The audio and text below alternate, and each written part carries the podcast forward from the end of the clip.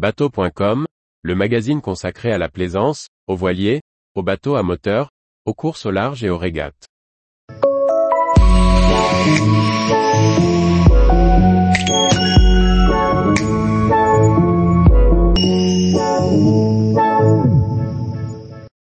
Rail Douessant, comment le naufrage de l'Amoco Cadiz a changé la circulation maritime? Par François-Xavier Ricardou. Si vous naviguez en Manche ou en Bretagne, vous avez sans doute entendu parler du rail Douessant. Ce nom désigne le dispositif de séparation du trafic, DST, qui organise la circulation des navires au large de l'île d'Ouessant, la plus à l'ouest de la France. Ce DST est essentiel pour assurer la sécurité et la protection de l'environnement, dans une zone où transitent 120 cargos par jour, de 89 pavillons différents. L'un des pires désastres écologiques de l'histoire maritime s'est produit le 16 mars 1978, quand le pétrolier Amoco Cadiz s'est fracassé sur les récifs de Port-Salle, dans le Finistère. Les 227 000 tonnes de pétrole qu'il transportait se sont déversées dans la mer, souillant 360 km de littoral breton.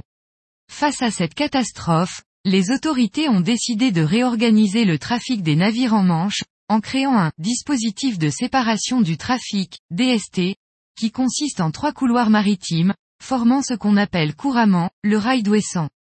Ce DST est entré en vigueur en 1980, avec pour but de contraindre les navires montants, transportant des hydrocarbures et des substances dangereuses à emprunter une route située plus au large des côtes. Quand les tempêtes se déchaînent, la mer se creuse de vagues géantes qui peuvent atteindre plus de 15 mètres. Face à ce danger, les navires doivent impérativement se tenir à distance des falaises escarpées qui entourent Ouessant et ses îles voisines de Molène et Saint. Le DST, ou dispositif de séparation du trafic, est un système qui organise la circulation des navires en mer en deux files parallèles, une file montante pour ceux qui vont dans un sens, et une file descendante pour ceux qui vont dans l'autre, sur le même principe que les routes à double sens pour les voitures, avec une ligne blanche au milieu. En 2003, une nouvelle modification du DST a été réalisée, après accord de l'Organisation maritime internationale, OMI. La voie la plus proche d'Ouessant, à 24 000, 43 km, de l'île, est dédiée aux navires qui entrent dans la Manche. La voie la plus éloignée, à 43 000 d'Ouessant, est celle des navires qui sortent de la zone.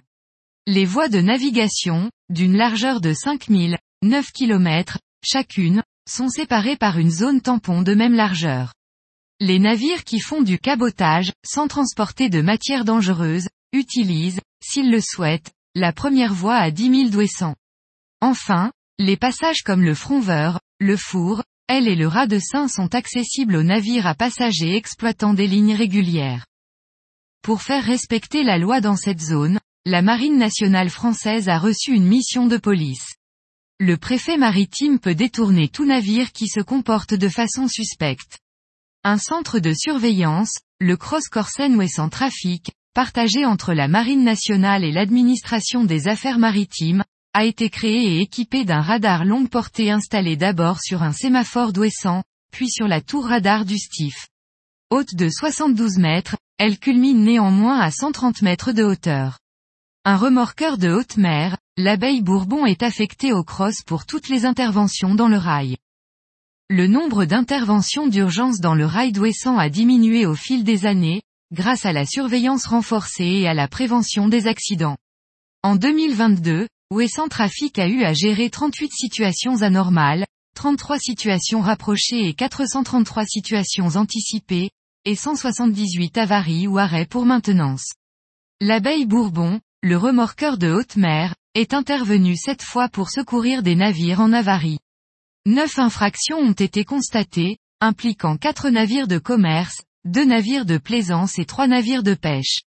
Les infractions portaient sur le défaut de veille ou un refus de se conformer aux demandes de Wesson Trafic, des comportements dangereux en lien avec le non-respect de la règle 10 du RIPAM, deux passages dans la zone de navigation côtière ainsi qu'une collision entre deux navires. Tous les jours, retrouvez l'actualité nautique sur le site bateau.com. Et n'oubliez pas de laisser 5 étoiles sur votre logiciel de podcast.